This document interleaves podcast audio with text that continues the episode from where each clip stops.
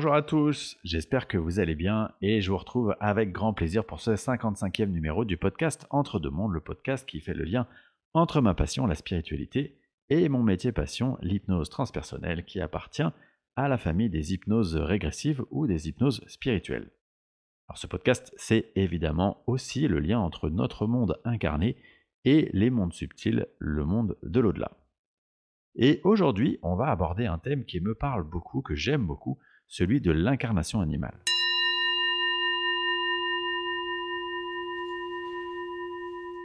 Alors, il y a beaucoup beaucoup de choses à vous dire concernant ce sujet.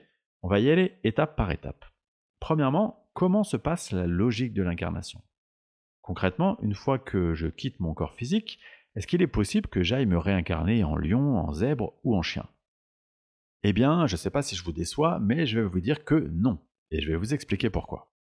Disons simplement que dans le parcours d'une âme, il y a une sorte de progression, d'évolution, qui correspond à des étapes par lesquelles il est important de passer.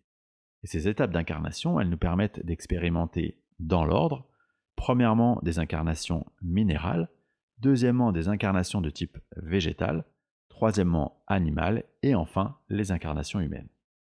Et chacun de ces stades d'incarnation apporte évidemment son lot d'expérience pour une âme. Il n'y a pas de nivellement de valeur hein, entre chaque stade, il y a juste des expérimentations différentes. La bonne analogie, c'est celle du parcours scolaire. Vous commencez à la crèche, la maternelle, la primaire, le collège, etc. etc. On n'est pas une meilleure ou une moins bonne âme quand on est à la crèche ou au collège, on est juste à un stade d'évolution différent et on vit comme il se doit chaque expérience relative à chaque stade. Quand on en arrive à s'incarner en animal, évidemment on va faire plusieurs types d'expérimentations selon l'animal en question, selon le contexte, par exemple, je peux venir m'incarner en loup pour expérimenter l'appartenance à une meute, euh, les liens qui régissent la meute, euh, la soumission au chef, par exemple, ou me fondre dans le collectif d'une meute, etc. Mais ça peut être beaucoup beaucoup plus basique, comme par exemple simplement de venir expérimenter ce que c'est de vivre l'instant présent, ou d'aller explorer toutes les facettes de ce qu'est l'instinct animal. Bref, pour en revenir à la question initiale, revenir s'incarner en animal quand on s'est incarné de nombreuses fois sur Terre, par exemple, en tant qu'humain, ça n'a pas trop d'intérêt. En tout cas, pas trop d'intérêt d'un point de vue de l'évolution de l'âme. Ça serait comme revenir à l'école primaire quand vous êtes au collège. Sauf que, il y a quand même quelques exceptions à cette règle générale, et il est important de les mentionner. Par exemple, vous pouvez, le temps d'une ou de plusieurs incarnations, vous incarner en chien pour aller approfondir ce qu'est l'amour inconditionnel. Parce que pour le coup, on est d'accord pour dire que les chiens, c'est d'un bel exemple de pur amour inconditionnel. Vous pourriez aussi décider d'aller vous incarner en cheval pour expérimenter cette connexion incroyable que peuvent avoir les chevaux avec tout ce qui est invisible. Donc il peut évidemment y avoir quelques exceptions, et parmi celles-ci, il se peut aussi que des âmes expérimentées qui ont terminé leur parcours d'incarnation sur Terre décident, par pur amour pour d'autres âmes qui doivent encore expérimenter sur Terre, de venir s'incarner dans des animaux qui vont jouer un rôle important à leur côté. Rappelez-vous bien que pour une âme, une incarnation, c'est comme une seconde. On ne perd jamais son temps, puisque finalement le temps n'existe pas. Et quelle merveilleuse expérience d'amour que de venir s'incarner pour aider les autres à cheminer. D'ailleurs, et évidemment c'est un avis qui n'engage que moi, mais je trouve que nous avons souvent beaucoup à apprendre du comportement de nos animaux. Beaucoup par exemple à apprendre de leur capacité à vivre l'instant présent, ou de leur capacité à être dans ce fameux amour inconditionnel, à ne pas juger, à ne pas être rancunier, mais aussi par exemple de leur manière aussi de profiter de leur environnement, de s'y connecter. Et je suis vraiment convaincu que nos animaux, ils sont là à nos côtés pour nous rappeler qui on est vraiment. Par exemple, vous êtes énervé par telle ou telle personne, tel comportement, telle chose qui vient de se passer dans votre vie, et vous allez passer un moment avec vos animaux à vous connecter à ce qu'ils sont, et vous allez oublier tout le reste. Vous vous êtes connecté simplement à ce qu'il y a de véritablement fondamental. Regardez une personne interagir avec son animal et vous découvrirez que cette personne, elle est comme elle est vraiment, sans aucun des filtres que nous nous sommes artificiellement créés. Ça m'amène aussi à vous parler du rôle énergétique que peuvent jouer vos animaux à vos côtés. Et je vais vous parler en particulier de trois animaux, les chats, les chiens et les chevaux. Alors les chats et les chiens, ils ont en commun qu'ils vont jouer un rôle de capteur des énergies négatives. En gros, ils vont vous servir de bouclier en quelque sorte des potentielles énergies négatives qui peuvent exister dans un lieu ou autour de certaines personnes. Les chats et les chiens sont donc très très sensibles aux énergies. À la différence que les chiens, ils vont eux absorber cette énergie et, euh, ils vont la conserver. Alors que les chats, eux, ils sont capables de s'en débarrasser, de s'en nettoyer.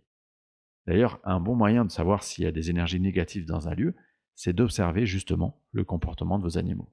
Soit ils vont agir différemment, soit ils vont carrément fuir le lieu, pour les chats par exemple. En tout cas, ils vont capter ça très clairement. Si les énergies sont particulièrement chargées, il est également possible que ça finisse par leur créer des problèmes de santé. Les chevaux, eux, ils ont cette capacité à se connecter aux énergies, euh, à notre énergie, et à nous faire travailler sur tout le domaine émotionnel. Un cheval, il ne va pas mentir, il va tout de suite se connecter à votre énergie et il va capter l'état émotionnel dans lequel vous êtes. Et par son comportement, il va vous aider à comprendre votre propre état. C'est tout le sens d'ailleurs de l'équithérapie. J'en profite d'ailleurs pour vous dire que si vous écoutez ce podcast et que vous êtes vous-même équithérapeute, n'hésitez pas à me contacter parce que j'aimerais beaucoup approfondir le sujet lors d'une interview. Une autre question qu'on me pose souvent, c'est euh, qu'advient-il du lien qui nous unit aux animaux qui nous sont proches et qui meurent avant nous? Eh bien en fait, c'est assez simple, c'est exactement le même principe que pour toute âme. Il va y avoir une remontée vibratoire de cette âme sur les plans subtils parce que cette âme, elle va devoir tout simplement se désimprégner de sa vie en tant qu'animal, de tout ce qu'elle a vécu qui peut potentiellement avoir été difficile, et en particulier de sa fin de vie. Et au bout du compte, il ne va rester que le lien d'amour qui l'unit à vous. Et c'est très important de vous rappeler que ce lien d'amour, il est absolument indestructible, qu'il s'agisse de vos proches défunts, tout comme des animaux qui ont partagé votre vie. Et il n'est pas rare d'ailleurs que lors d'un contact défunt, il y ait des présences animales, de chiens ou de chats par exemple, parce qu'ils euh, sont là pour vous montrer qu'ils vous aiment et surtout que ce lien, il existe bel et bien. Alors pour préparer ce podcast, je me suis beaucoup inspiré d'une personne que j'aime beaucoup et qui a un lien particulier avec les animaux, en particulier les chevaux d'ailleurs, c'est Charlotte Hoffman. Et je vous invite à aller découvrir ses vidéos et son travail de manière générale si ce n'est pas déjà fait.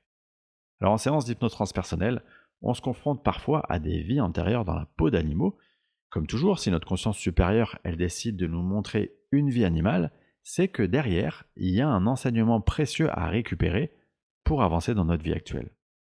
On peut aussi parfois recueillir des messages d'animaux de compagnie qui sont maintenant sur les plans célestes.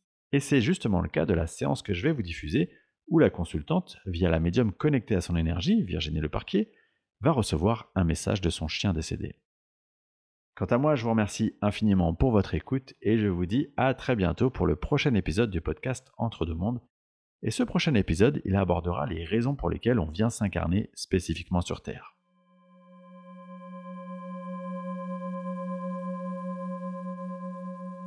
On a parlé tout à l'heure de, l'amour euh, vraiment euh, immense qu'elle peut avoir pour son chien actuel. Elle avait aussi euh, un premier chien qui est, qui est donc décédé depuis, qui s'appelait Husky, Husky euh, décédé quand elle avait 13 ans. Et là aussi, il y avait beaucoup, beaucoup, beaucoup d'amour pour ce, ce, premier chien. Est-ce que euh, est-ce qu'on peut rentrer en communication avec, avec l'âme de ce chien? Oui. Est-ce qu'il a quelque chose à, à dire à, à Delphi du coup? Déjà, il veut la rassurer en disant qu'il va très bien. Et il explique en fait que que le, le,